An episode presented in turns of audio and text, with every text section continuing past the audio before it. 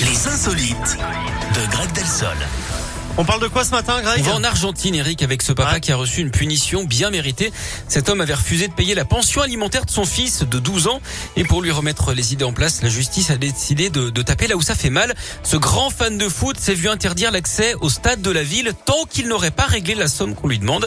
Il a été inscrit sur la liste des personnes qui n'ont pas le droit de rentrer dans l'enceinte. C'était le seul moyen de lui faire se sentir concerné. Car pour le reste, hein, Eric, il faut bien avouer, il en a plus rien à foutre.